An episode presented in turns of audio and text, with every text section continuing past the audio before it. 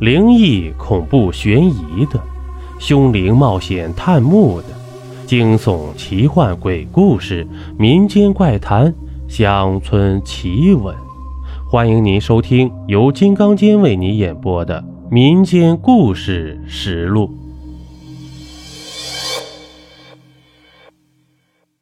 我曾经在我的历史专辑《中国历史趣闻录》里做过一期湘西赶尸。感兴趣的可以去听一下，这英叔僵尸片里的赶尸那种气氛、那个音乐，现在每次回想起来还是有点吓人。今天就讲一个赶尸客栈。民国年间，军阀混战，民不聊生，地处偏僻的湘西也未能幸免。湘西有很多的穷苦人。迫于生计，不得不外出谋生。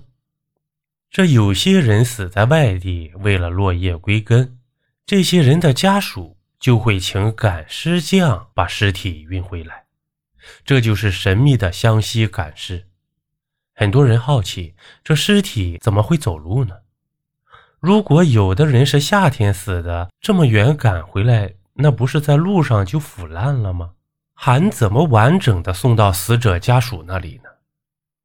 这说起来呀，也着实神奇呀。陈小狗因为家里穷，十五岁就来到一家客栈做长工，当客栈伙计。这每天起早贪黑的，赚的钱只够维持家里日常开销。一天深夜，陈小狗睡得正香的时候。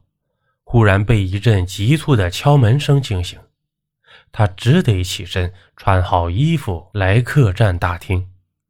正准备开门的时候，门外传来声音，说道：“请先不用开门，我们是赶尸匠，路过此地，想借贵宝地休息一晚。你去准备好一间偏房，然后把门栓打开，但不用开门，我们自己来开。”你回自己的房间，我叫你的时候，你再出来。这陈小狗被吓傻了，从来没有遇到这种赶尸匠，一时间不知道如何是好，只呆呆地站在原地。还不快按照法师的话去做！这背后啊，传出来掌柜骂骂咧咧的声音。这时陈小狗才回过神来，连忙按照赶尸匠说的去做，然后回到了自己的房间。只听到大门外的赶尸匠铃铛的声音，像是在做法事。这做了很久的法事，才听到赶尸匠推门而入。隔了许久，听到赶尸匠叫他，他才来到客栈大厅。只见大厅到处都是纸钱，撒得满地都是。看着这些纸钱，让人的头皮发麻。只见两个身材魁梧、凶神恶煞的人站在大厅里。其中一个人吩咐道：“麻烦备些酒菜来。”这陈小狗只好来到厨房，看见厨房伙计已经做好了菜，应该是掌柜的叫起了厨房伙计，刚刚做好的。陈小狗小心翼翼地把菜端给了两个赶尸匠，一直到赶尸匠吃完，陈小狗站在旁边一动都不敢动。赶尸匠吩咐道。有事只在他们房间外面喊即可，没有同意不可推门进去。明早的饭菜准备好，我们会自己出来吃。陈小狗连连点头答应，收拾了下碗筷。这个时候已经到了三更时分了。陈小狗躺下，没有睡多久就天亮了。这天亮后不久，陈小狗起来做工。这时候，客栈就开始忙碌起来。厨师老李已经在开始做饭了，而陈小狗负责烧火。陈小狗问老李说道：“你见过赶尸的吗？”老李说：“当然见过呀，不过没有见过尸体。”这陈小狗疑惑地说道：“这赶尸是真的吗？尸体真的会自己走路？”老李说道：“这当然是真的呀。”我亲戚家的一个亲戚就是赶尸匠送回来的。陈小狗说：“那尸体恐怖吗？”老李哈哈笑道：“那时候我还小，我没见过。只有长辈才能见，我这小辈的看了会有灾祸。”陈小狗嘟嘟嘴说道：“我可不信这些，尸体看了就看了，有什么的？”老李挑衅说道：“我赌两块大洋，你敢去那个赶尸匠的房间里看看那个尸体吗？敢的话，我给你两块大洋；不敢的话，你给我一块大洋，我亏一点。”这陈小狗伸直了脖子：“有什么不敢？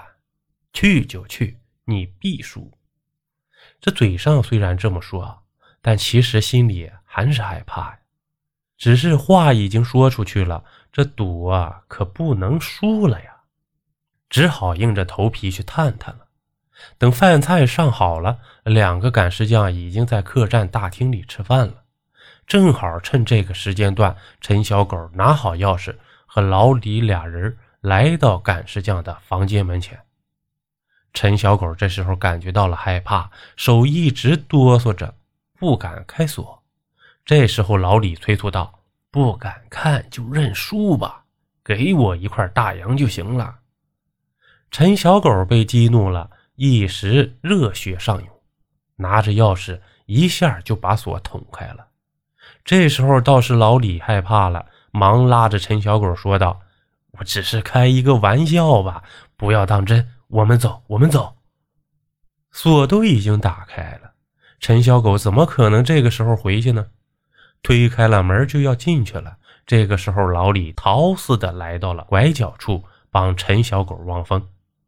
推开门后，陈小狗看到房间里站着三具贴了黄符的尸体，身上穿着寿衣，僵硬的站在房间的角落里，吓得他直冒冷汗。